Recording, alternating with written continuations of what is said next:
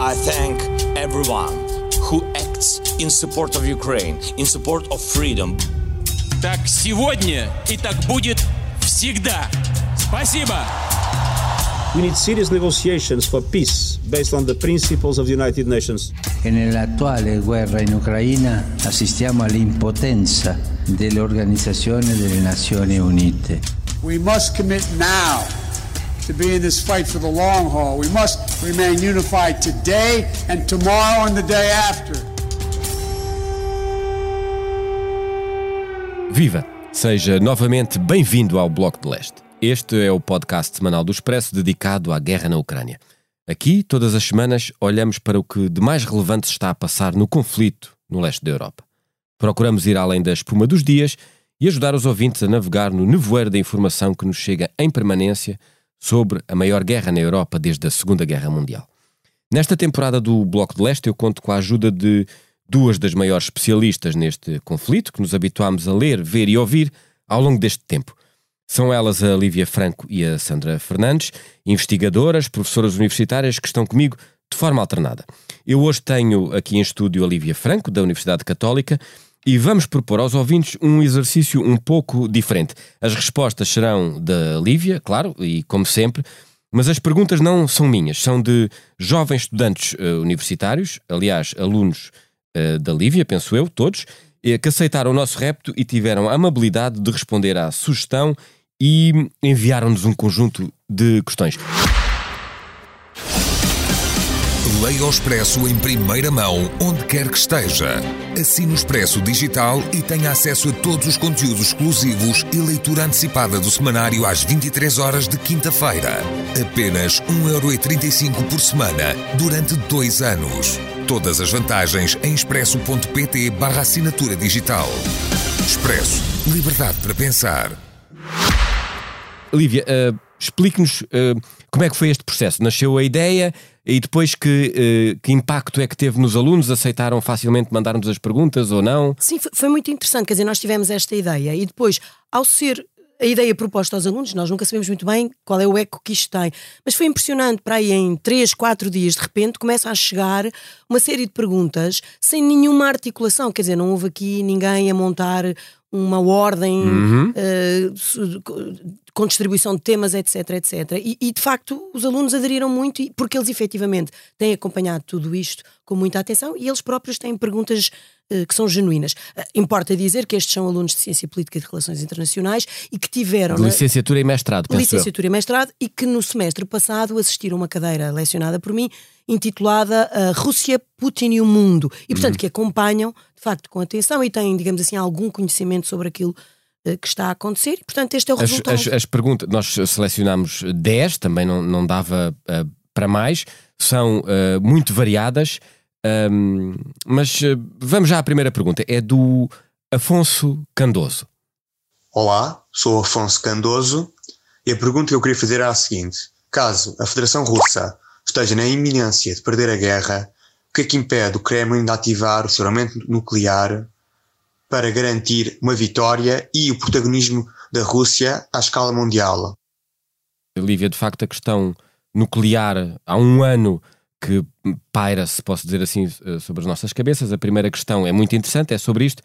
Qual é a sua resposta? Qual é a sua análise? Sim, eu acho que é assim, na verdade, diretamente, nós podemos dizer que nada impede em absoluto que as armas nucleares sejam usadas uh, pelo Kremlin, nomeadamente pela liderança russa. Agora, há um, digamos assim, há uma série de obstáculos. Para já, mesmo uh, apesar de, digamos, da natureza autocrática do, do, do sistema político russo, uh, existem, digamos assim, uma série de procedimentos que implicam que tenham que ser várias pessoas a, a, a acionar e a autorizar que essa possibilidade se concretize. Isto é o primeiro aspecto.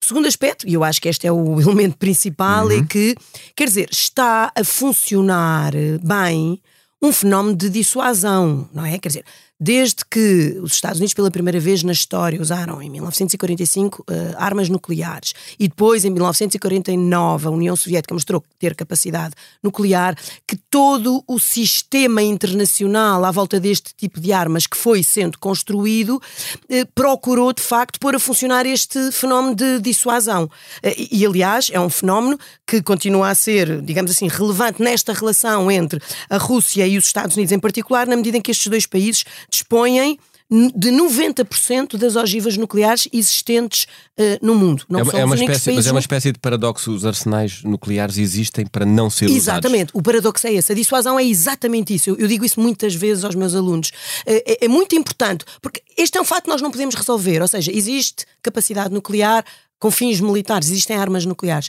Isso nós não podemos fazer desaparecer. Mas não deixa, então... de, ser, então mas não deixa de ser interessante porque parece existir sempre uma espécie de receio de um, uh, uh, ganhar a guerra à Rússia, porque quanto mais nós uh, espicaçarmos o urso russo, mais a ameaça nuclear pode vir ao de Sim. cima. Eu, eu direi que nós temos que distinguir duas coisas aqui. Uma, uma das coisas é, efetivamente, haver aqui, digamos assim, uma retórica de intimidação nuclear e que nós temos uh, assistido desde o princípio da guerra. Outra coisa é, efetivamente, digamos assim, os sistemas de armamento nucleares russos estarem preparados para um ataque iminente. Okay. Não estão e não há sinais de que isso possa vir a acontecer. Finalmente, eu acho que um outro aspecto aqui que importa referir é a dissuasão funciona uh, quanto uh, funciona melhor, quanto mais está, digamos assim, a funcionar em pleno um, uma lógica de controle e de limitação de armamento nuclear. E é um regime que, veio, que foi estabelecido ao longo da Guerra Fria e não. Vamos lá ver, nós na Guerra Fria vivemos a situação que estamos a viver agora. Isto também é importante. Nós, nós achamos que estamos num, numa situação única, mas não é verdade.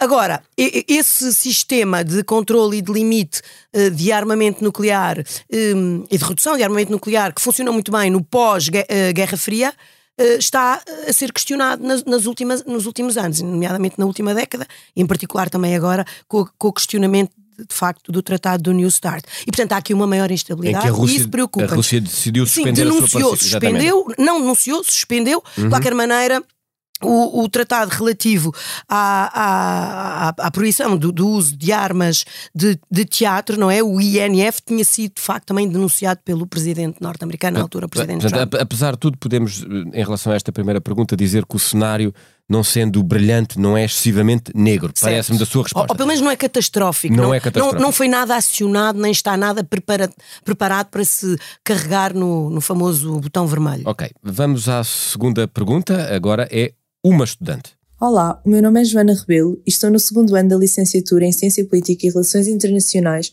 na Universidade Católica Portuguesa. Relativamente à guerra na Ucrânia, queria perguntar se esta é realmente uma guerra do povo russo em defesa da comunidade russófona na Ucrânia ou uma guerra de Putin, ou seja, será que na eventualidade de Putin não ter subido ao poder no final da década de 90, seria este o rumo que a política externa russa teria tomado? Ou será esta apenas fruto do putinismo e não da verdadeira vontade e identidade da nação russa?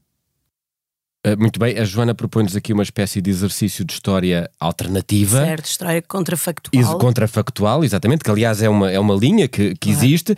Eh, claro que a resposta não é uh, factual no sentido de nunca é possível saber, mas não deixa de ser interessante. Isto é, é a Rússia uh, que está neste rumo expansionista novamente ou não? É Putin que é um outlier, que é um epifenómeno e que quando ele se for embora a Rússia voltará ao concerto das nações. Eu acho que nós temos de ter o cuidado de não fazer essa colagem Uh, entre Putin e, e, a guerra em si, uh, quer dizer, uh, demais, não é? De maneira absoluta.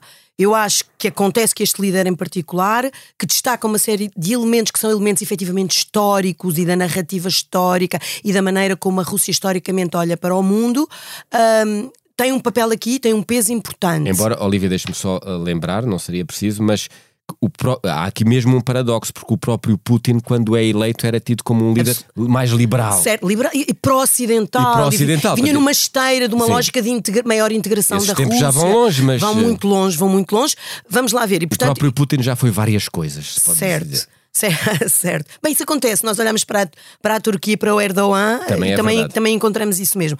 Pronto, isto para dizer, de facto, que eu acho que há elementos aqui que nós podemos dizer que sim, que, que depende essencialmente de Putin, mas temos que ter cuidado porque também há outros elementos que têm a ver, na verdade, no modo como a Rússia sempre se viu historicamente e, portanto, com linhas de eh, continuidade de interpretação histórica que nós vemos aparecer constantemente na narrativa feita por este, por este, por esta liderança. Agora, gostava de dizer que hum, vamos lá ver. eh, Os russos, não sendo propriamente, em geral, uns grandes entusiastas desta operação especial, também é verdade que nós temos eh, visto, e sobretudo agora nos últimos eh, meses já desta guerra que, que tem um ano, também temos visto que eles também não têm, digamos assim, um- uma reação propriamente de preocupação com a guerra. E eu acho que isto tem várias explicações.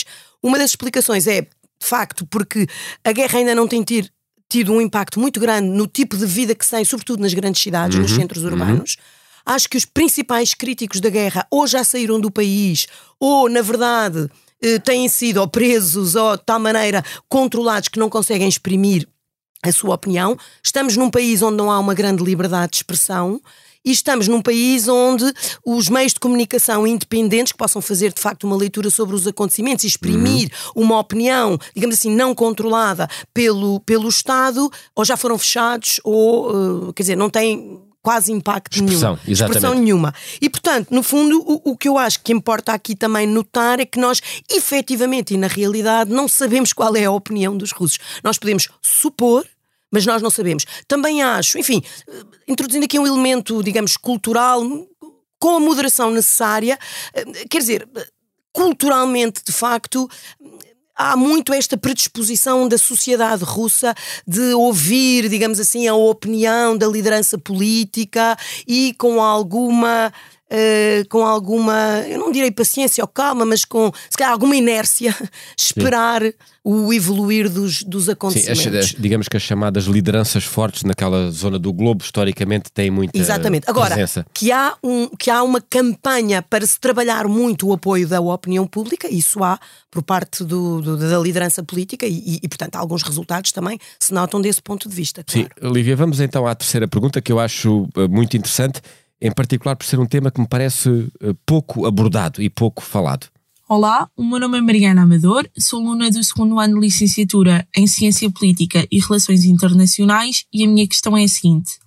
Tendo a Rússia anexado formalmente quatro oblastos ucranianos, em que medida os sucessivos ataques de mísseis e artilharia a essas mesmas regiões poderão ditar o fim do apoio ao Kremlin por parte dos cidadãos que aí se encontram? Obrigado.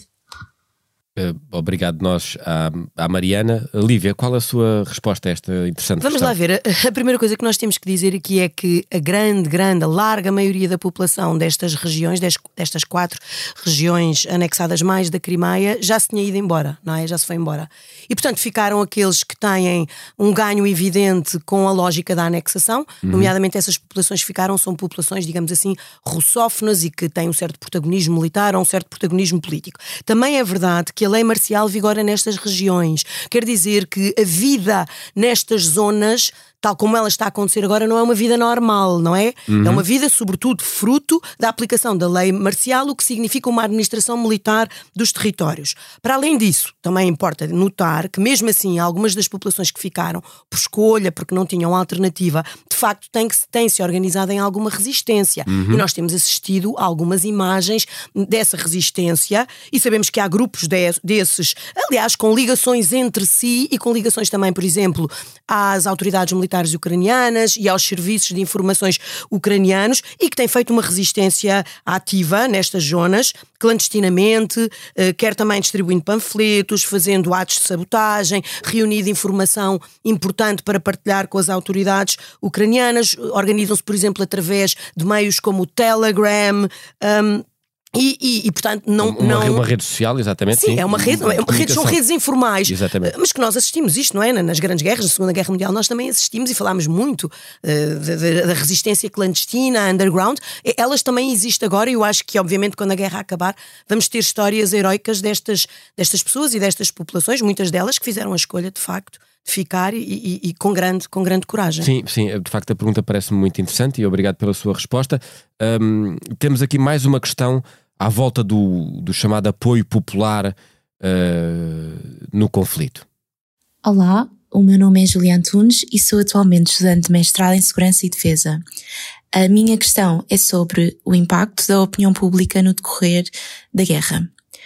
Com o prolongar de conflitos acaba por existir um certo desgaste na opinião pública internacional que pode até resultar num abrandamento relativamente ao apoio prestado por esta mesma. Assim sendo, de que forma poderá esta tendência afetar não só o decorrer e o resultado da guerra, como também a própria credibilidade de instituições europeias, por exemplo, no que toca à eficácia de sanções? Obrigado. A verdade, eh, Lívia, é que nós, aliás, já falámos neste podcast várias vezes sobre até, até quando e até onde é que as opiniões públicas ocidentais iam continuar a apoiar o esforço de guerra. O que parece hoje em dia evidente é que continuam a apoiá-lo, não há uh, grandes sinais populares de descontentamento e o apoio ocidental até parece ser cada vez maior à Ucrânia. Portanto, o que é que se pode dizer em relação a esta questão? Sim, vamos lá ver. A, a, pergunta que a Júlia nos trouxe é uma pergunta, sobretudo, direcionada para a opinião pública ocidental. Exato. E, portanto, desse ponto de vista, de facto, nós já temos analisado muito. Eu acho que os indicadores é que até agora a opinião continua de uma maneira bastante sólida, a opinião pública ocidental, eh, quer na Europa, quer também nos Estados Unidos, com algumas diferenças, nós sabemos, entre os eleitores do Partido Democrata e do Partido Republicano, mas em geral, como de geral, continuam de facto a dar um grande apoio às políticas dos governos que dão dão assistência à Ucrânia. Mas o meu ponto aqui é levantar a questão uh, relativa à opinião pública no resto do mundo, nomeadamente, e tem aparecido, começam a aparecer agora uh, uh, algumas sondagens, alguns estudos de opinião uhum. em países como, por exemplo, a Índia, a Turquia e a China, e qual é a opinião pública que eles têm relativamente a esta questão. E é muito interessante que aquilo que nós temos notado, e eu sublinho em particular, isto é evidente no caso da Índia, uhum. talvez não tão surpreendente na China, mas é muito surpreendente e muito evidente no caso da Índia como a guerra tem feito sobressair o protagonismo e a visibilidade na Rússia enquanto potência internacional. Ou seja, do ponto de vista da opinião pública, atenção que em certas partes do mundo esta decisão do Kremlin ter iniciado esta guerra tem de facto aumentado o protagonismo, a visibilidade da Rússia, vista enquanto grande potência por outros países e, sobretudo, por países que não são indiferentes, que não são os países quaisquer, é... como é o caso da Índia, é, China, muito, é, muito, Turquia, é muito curioso o que está a dizer, porque um, um, uma das razões sempre apontadas para esta vontade expansionista uh, de Putin, uh, plasmada uh, em mostrar a sua força militar, é precisamente o regresso da Rússia ao cenário das grandes potências internacionais. Nós vemos que, essa, que esse é um dos objetivos desta, enfim, desta escolha, desta estratégia, e pelos vistos, em certa parte do mundo, isso tem sido confirmado, não é? E, e eventualmente nós, nós aqui é que temos pouca percepção disso porque estamos noutra parte do claro, mundo. Claro, claro. Eh, para dizer só em relação à opinião pública Sim. no Ocidente, nós sabemos que a certa altura pode haver aqui uma inversão, digamos assim, desta tendência, sobretudo, em todos os indicadores mostram isso, se, digamos assim, os custos da guerra, os custos indiretos da guerra sobre o modo de vida das, popula das populações ocidentais, nomeadamente Sim. também nos Estados Unidos, de facto, começarem a pesar muito muito. Mas deixa-me só dizer uma coisa, em, em contra-ciclo com o que está a dizer. Hum. Eu lembro-me que antes do inverno. Nós também dizíamos isso. Dizíamos que íamos claro. ter um inverno tenebroso e claro. o que aí vem? A verdade é que, bem, eu não estou a dizer que o inverno não foi mau, mas já passou. Certo. É, e, é, e, portanto, é, sobrevivemos no sentido oh, em que. Oh, oh, Martim, mas isso também nos indica isto: é que nós podemos fazer todos os exercícios que quisermos, digamos assim, de prospecção, ah, sim, claro. de, de, de perspectiva, sim, de perspectiva e, e, quer dizer, e, e, a história faz como ela se tem que fazer, não é? Portanto, nada, nada está determinado à partida. Essas são as boas notícias. Vamos então à quinta uh, pergunta, que olha um bocadinho mais para o pós-conflito, parece-me. Olá, o meu nome é Maria Egui e estou no segundo ano da licenciatura de Ciência Política e Relações Internacionais na Católica. Para situar a minha pergunta, gostaria só de mencionar a crise ontológica que seguiu à implosão da URSS, em que a Rússia teve que responder às questões: o que significa ser russo e qual o lugar da Rússia no consenso das nações. Estas questões foram respondidas com a ascensão de Putin ao poder. Uh, a minha questão vai no sentido da eventualidade da Rússia perder a guerra que está a decorrer neste momento da Ucrânia se este processo de crise ontológica se vai repetir. Obrigada. Uma vez mais, uma pergunta que me parece muito interessante. Lívia, qual a sua opinião? Sim, esta pergunta da Maria, de facto, é, é uma pergunta de longo alcance. Sim, sim. A, a, questão da Rússia e sobre o que é a Rússia e a identidade da Rússia é uma questão que, que está completamente em aberto com a implosão da União Soviética e, portanto, com o, o, o, início daquilo que nós chamamos o pós-Guerra Fria. E, na verdade, ela não teve nunca uma grande resposta por parte da comunidade internacional, uhum. e o que nós vimos é que foram mais as lideranças uh, políticas, militares, culturais e diplomáticas russas que foram procurando dar alguma resposta a este momento de grande crise ontológica e existencial que aconteceu na Rússia uh, no, no, no, início da, do, do atual século. Eu acho que isto não só vai acontecer, obviamente, necessariamente com o final uhum. do, da guerra, mas acho que na verdade isto já está a acontecer. Quer dizer, esta necessidade também que a liderança russa sentiu de iniciar, como opção, que aparece como opção que faz sentido para iniciar o conflito militar, eu acho que de alguma maneira já, já demonstra isso mesmo, não é? Já não eram suficientes as respostas que estavam a procurar ser dadas àquilo que é a Rússia. E a Rússia vê-se a si própria, quer se ver a si própria como uma grande potência e de alguma maneira tem que demonstrar isso. Mas só para dizer, esta resposta é dada pela Rússia, mas esta resposta também é dada pela maneira como a comunidade internacional no seu todo vê a Rússia considera a Rússia. O que nós vimos é que o conflito demonstra que havia uma grande discrepância entre as duas coisas no início de 2022, destas duas o posições. O mundo não vai voltar a 2022, é o não, que não vai, a dizer. Absolutamente, não vai, não vai. E portanto, esse processo de reflexão, e nós suponho que um bocadinho mais à frente vamos voltar a este Sim. tema, este processo de reflexão eu acho que já se iniciou e vai claramente continuar com consequências que eu acho que nós nem temos ainda muito noção de quão profundas elas são. É, ou elas vão ser. Estamos agora numa área em que as perguntas são, se quisermos, mais relacionadas com diplomacia e com a estratégia. Vamos à, à sexta pergunta da Natasha. Bom dia, eu sou a Natasha Pernas e sou estudante de segundo ano da licenciatura de Ciência Política e Relações Internacionais. A diplomacia é, desde o primeiro dia, a estratégia predileta do Ocidente para a resolução do conflito. Porém, um dos interlocutores do eixo Kiev-Moscovo revela pouca ou nenhuma flexibilidade para o diálogo, pois se encontra divorciado da ordem internacional e regras segundo as quais este se rege, nomeadamente direito internacional. A manutenção de pontos comunicacionais e vias de diálogo com o Kremlin deve ser o caminho escolhido ou esta parece ser uma estratégia infrutífera a longo prazo. Obrigada. Lívia. Como é que se consegue negociar com quem não quer falar? Bom, a questão aqui é, mas quem é que não quer falar? É verdade que não, não querem falar um, neste momento e tal como estão, digamos assim, as propostas ou as condições para iniciar esse diálogo, uhum. uh, quer, quer Moscou, quer, quer Kiev. Portanto, o ponto que, que, que, a Natasha levanta aqui é um ponto interessante, que é, se ao mais alto nível não, não estão reunidas as condições para este diálogo se começar a desenvolver, isso significa que nós vamos desistir da ideia deste conflito se resolver através da negociação política e da diplomacia? Uhum. Não. E depois, okay. mesmo que não seja muito falado, é evidente que exista um nível intermédio, um nível mais baixo, um nível técnico, contactos. Uh, eu direi não necessariamente entre Kiev e Moscovo, mas, por exemplo, entre Washington e Moscovo, entre Pequim e Moscovo, uhum. entre Ankara e Moscovo, entre Berlim e Moscovo, entre Paris, sim sucessivamente, não é? A um nível mais baixo, a um nível mais técnico, a um nível que nós podemos dizer até de diplomacia paralela ou de uma diplomacia mais informal. Vê-se menos, vê menos a diplomacia, mas ela continua a existir. Ela continua a existir e sempre a um nível, digamos assim, mais baixo. Depois há outros tipos de diplomacias que, que, que são diplomacias, digamos assim, bastante um, que, que, não são visíveis, que são bastante invisíveis. Por exemplo, muitas das diligências têm sido feitas em, em noutras circunstâncias complexas também, como aquela desenvolvida, por exemplo, pela Santa Sé, pelo uhum. Papa Francisco, pelos seus enviados, não é? Que também nós sabemos que às vezes estão em posições de, de facto, desbloquear a, a situação. Portanto, o, o ponto aqui é: eu acho que a certa altura a diplomacia vai mesmo ter que aparecer. Um, claro que o, a operação militar em si, os confrontos podem acabar por exaustão, mas depois é preciso mesmo negociar.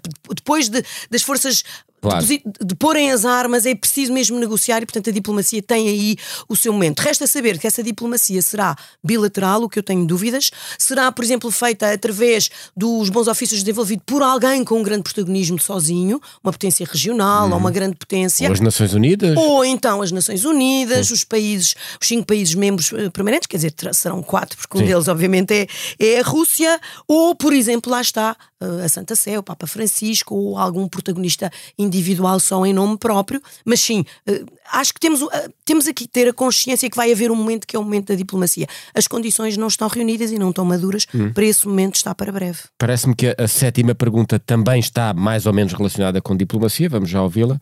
Olá, sou Diogo Moreira, sou aluno do segundo ano de Ciência Política e Relações Internacionais. Após termos chegado a este ponto de haver uma guerra na Europa, o Ocidente tem de tomar ações concretas face à ameaça russa. Como é que se devem desenvolver as relações da NATO e da União Europeia com os países do estrangeiro próximo no futuro? Lívia, eh, este ponto. Sim, esta é uma pergunta muito importante. No fundo, é dizer, ok, neste contexto onde mesmo, quer dizer, a diplomacia não está a funcionar nas relações diretas com a Rússia, hum. vamos lá ver. Há necessidade de manter relações diplomáticas com uma série de outros países que faziam parte da, da antiga União Soviética e que são, no fundo, agora aquilo que Moscou vê como a sua zona de influência exclusiva. E, e essa designação é a designação que está uh, Uh, oficialmente plasmada nos documentos políticos e militares da Federação Russa como sendo o estrangeiro próximo. Portanto, uhum. no fundo, a pergunta é a pergunta sobre a diplomacia, nomeadamente do Ocidente, para com países que agora são soberanos e que antigamente pertenciam à União Soviética, mas que a Rússia olha como sendo sua zona de influência mas, repare, mas isso continua a ser muito delicado ainda esta semana. Tive, eh, nos últimos dias tivemos protestos na, na Geórgia, que é também um foco de conflito. Não, é? Não nós não nos podemos esquecer que em 2013, 2014, a crise na Ucrânia, e que deu origem depois à anexação da Crimeia e ao início, digamos assim, do conflito no, no Donbass, foi exatamente feito porque a liderança ucraniana disponibilizou-se a assinar um acordo de associação comercial com a União Europeia. Portanto, os países, eu direi que, primeira, primeira questão, os países, esses países em particular, daquilo que nós chamamos, que os russos chamam estrangeiro próximo, têm essa consciência e, portanto, têm muito cuidado na maneira também como respondem àquilo que é a abertura diplomática da, do Ocidente da União Europeia e da NATO em particular. Segundo, vamos lá ver, mas a União Europeia e a NATO têm que olhar para estes países como países que são, efetivamente, de acordo com o direito internacional, países soberanos e países livres. Exato. Porque é isso que o direito internacional diz: é que estes países são países que têm liberdade para estabelecerem alianças com quem quiserem, fazer acordos comerciais com quem quiserem, entrarem em organizações internacionais ou instituições com quem quiserem. Pronto. Agora, manda, isto é uma aprendizagem histórica da política, e os países ocidentais sabem isso, que o princípio, digamos assim, do, da, da, prudência vigora aqui também. E portanto estamos a falar, por exemplo, da eventual adesão muito rápida da Geórgia ou da própria Ucrânia à NATO. Claro. Vamos com cuidado, porque de facto a política exige, e isto é a lição que nós tiramos de séculos e séculos e séculos de política internacional, exige prudência e exige o seu tempo. Muito bem, a oitava pergunta, uma vez mais, é sobre a abordagem no pós-guerra. Vamos ouvir a pergunta do Tiago. Bom dia, sou Tiago Pereira, estou no segundo ano do curso de Ciência Política e Relações Internacionais da Católica e a minha pergunta é qual é a abordagem que os países do mundo ocidental devem ter no pós-guerra para que não vejamos uma repetição dos acontecimentos, quer seja na Ucrânia, quer noutros conflitos com as mesmas características. E o quanto é que a abordagem muda conforme o desfecho final da guerra. Lívia. Bom, eu acho que é evidente que a maneira como a guerra acabar e as condições, digamos assim, do armistício ou do cessar hostilidades vão ser determinantes para a maneira como depois se negocia a paz, como há bocadinho estava a dizer. Agora, eu acho que há, no entanto, um elemento de complexificação agora aqui em relação a, a, ao cenário do pós-guerra, porque nós estamos a tratar da, da Rússia. A Rússia é o, é, o, é o maior país do mundo do ponto de vista da sua extensão, não é? Uhum. Uh, o território da Rússia passa por 11 fusos horários, não é? Que isto é uma coisa extraordinária nós às vezes não temos essa consciência. Além disso, do ponto de vista da sua.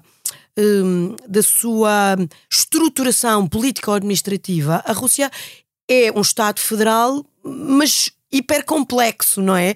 Só para dar um exemplo, hum, dentro da Federação Russa nós temos 89 sujeitos federais, temos 24 hum, repúblicas, temos, no, temos nove CRAs, 48 ob, oblastes, três cidades uh, federais, e 10 isso, oblastes. Isso nem, é, isso nem é o estrangeiro próximo, é mesmo o É só a Rússia, é, estou a falar Rússia, da Federação Russa. Portanto, claro. isto para dizer o quê? Porque os termos que vão ser, digamos assim, negociados e necessariamente contemplados num eventual tratado de paz e numa paz que tem que ser sustentável, tem que ter em conta, digamos assim, a hipercomplexidade daquilo aquilo que é a natureza política da própria Rússia. E, portanto, remetendo para a resposta que eu há bocadinho também dei, assim, qualquer cenário do pós-conflito tem que ter em conta as dificuldades que são levantadas em relação principalmente àquilo que é a integridade do próprio território russo. Portanto, não é só da integridade do território ucraniano, uhum. é também a integridade do território e, e daí russo. também muitas vezes a dificuldade de fazerem previsões. Claro, mas também isto, cuidado muitas vezes no Ocidente para aquilo que nós desejamos. Quando nós desejamos a derrota da Rússia, atenção ao que nós desejamos, porque também não interessa ah. aos países Sim. da Europa e aos Estados Unidos que a Rússia, enquanto composição federal tão complexa desapareça. Claro que eu também posso dizer assim, em certa medida também não interessa muito à China. Em grande medida também não interessa muito à Turquia.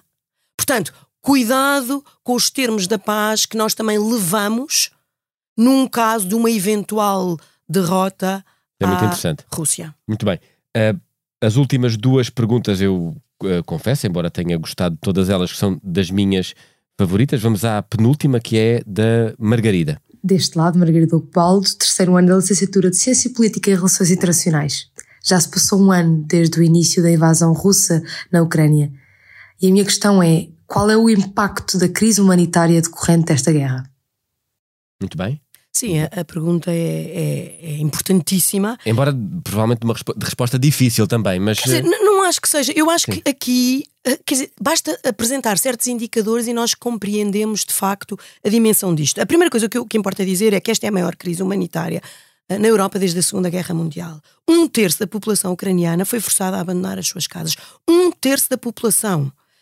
86% eh, destas populações deslocadas são crianças e mulheres. Uhum. 86. 13 milhões de pessoas foram obrigadas a deslocar-se das suas casas. 8 milhões foram obrigadas a fugir do país. É verdade que uma grande parte já regressou. Mas, sobretudo, dentro da própria Ucrânia, 5 milhões, mais um bocadinho de 5 milhões, continuam deslocados.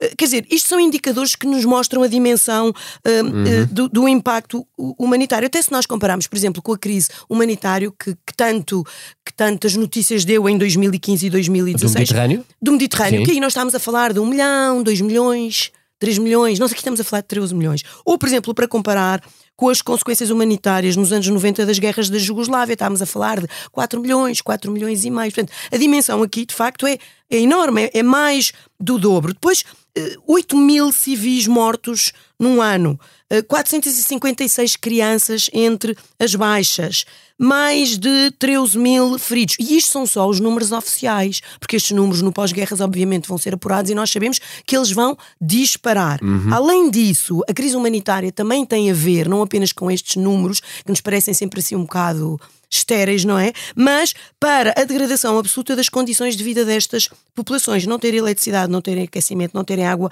potável, não terem os hospitais a funcionarem, viver em condições de guerra horríveis, a maneira como os prisioneiros de guerra ucranianos têm sido tratados pelas autoridades russas. Isso constitui crime de guerra e é também, de facto, um elemento para a crise humanitária. Uh, isto é um tema que é um tema que não é secundário e que é um tema que nós temos que ir com muita atenção e que temo que no final da guerra os dados que venham a aparecer demonstrem de facto que uma crise humanitária tem uma dimensão muito maior e que nós nem estamos com, digamos assim, com, com elementos e com níveis que nós nem estamos aqui a, a, a lembrar. Muito bem. Um, a última questão e vamos olhar para o outro lado do Atlântico.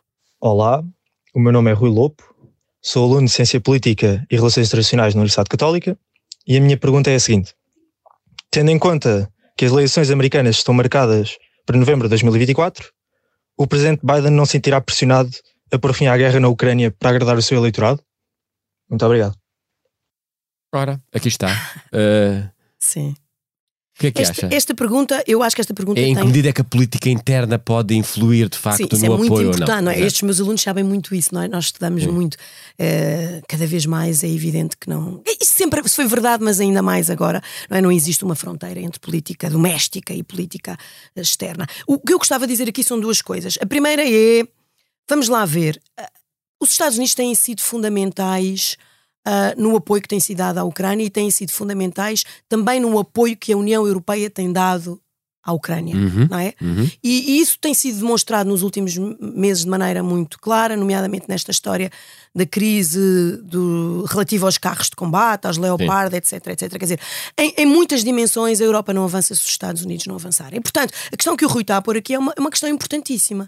Se, por causa das eleições que vão acontecer em 2024, se verificar uma inflexão na política externa norte-americana, nomeadamente na questão do apoio à Ucrânia, o que é que vai acontecer? E eu, eu direi que isso faz uma grande, eh, vai ser um grande desafio àquilo que tem sido, sobretudo, esta retórica da autonomia estratégica europeia dos últimos anos. Quer dizer, efetivamente ela, ela há, existe, eh, ou ela continua do- como muito dependente do apoio norte-americano. E eu acho Uhum. que até agora nós vimos que ela continua muito dependente do apoio eh, norte-americano. Ahm, por outro lado, outra... E, e aí, e aí, em boa verdade, não é indiferente se o presidente norte-americano que sairá das eleições Claro. será Joe Biden ou Esse é será outro ponto. o DeSantis ou o regresso de Donald Trump, por exemplo. Sim. Essa questão, do ponto de vista da interrogação e das incógnitas, levanta-se mais do ponto de vista de quais serão os candidatos, primeiro nas primárias ah, que vão começar no início do próximo ano, relativas ao, ao Partido Republicano. Claro. Mas vamos lá ver, em relação ao Partido Democrata, nós achamos que vai avançar o presidente barra candidato Biden, mas nós ainda não temos a certeza que isso ainda não foi oficializado. Hum. Portanto, é verdade que isto se coloca em relação Sim. ao Partido Democrata. Agora, Mas é tu- verdade. tudo indica que parece. Tudo indica, parece que sim. Vamos lá ver se ele também tem condições pessoais Claro. e de saúde para avançar. Que aliás era o que se perguntava logo quando ele Ah, começou o, o exato. primeiro mandato, dizia-se isto não é um presidente para dois mandatos. Pronto. Essa questão continua em aberto. Em relação ao Partido Republicano, nós vemos aqui várias tendências. Uma tendência, sobretudo, muito isolacionista eh, e populi- barra populista, e, e nós já sabemos que existe um candidato que segue essa linha, que é o candidato Donald Trump. Eu direi um bocadinho menos populista, mas também muito isolacionista, que é o eventual candidato Ron De- DeSantis, não é? Portanto, olhará para isto mais com um olhar, digamos assim, de preocupação financeira. Mas depois temos Nikki Haley, que é Depois diferente. temos Nikki Haley que aparece aqui com uma posição, digamos assim, diferente Uhum. e, e- e que tem uma preocupação política, ideológica, em nome da liberdade e democracia, mas que também, eu acho que tem a ver com a experiência dela, enfim, como embaixadora norte-americana na- nas Nações Unidas, mas temos um terceiro grupo de alguns candidatos que podem eventualmente avançar, Mike Pence, Pompeo, que, tem, tem- que se liga mais àquele grupo, digamos assim, típico também do Partido Republicano dos falcões que Uhum. é, não, não, a Rússia tem que ser derrotada, não é? Nessa lógica mesmo do equilíbrio de poder. Portanto, o que eu responderia ao Rui é todos os dados estão em aberto neste momento sobre a mesa e estas interrogações e estas incógnitas que têm eh, razão de preocupação devem sobretudo preocupar as, li- as lideranças europeias no sentido em que a liderança as lideranças europeias podem eventualmente encontrar-se no próximo ano numa posição que não lhes vai ser nada confortáveis. Até porque, e este é o elemento que eu acho que é muito importante trazer para a mesa, porque, tal como nós também referimos há bocadinho, a dissuasão nuclear funciona bem em relação à Rússia, porque os Estados Unidos têm esta posição muito clara relativamente à questão da Ucrânia. Mas se os Estados Unidos mudarem de política, ui, não Ui. basta, não basta a França, que é a única potência da União Europeia com capacidade nuclear, ter capacidade nuclear, não basta ao Reino Unido, que apesar de tudo é um membro muito importante da NATO, ter capacidade nuclear. Terminamos o programa com este Ui da Lívia. Muito obrigado. Obrigado ao João Martins, que também está aqui no estúdio. E hoje, sobretudo, obrigado aos 10 alunos que se disponibilizaram para fazer estas eh, fantásticas perguntas que permitiram ehm, a análise da Lívia no programa 12. Se também nos quiser enviar questões ou sugestões, pode fazê-lo. O meu e-mail é mgsilva.expresso.empresa.pt. Ficamos por aqui com mais este episódio do Bloco de Leste. Voltamos para a semana.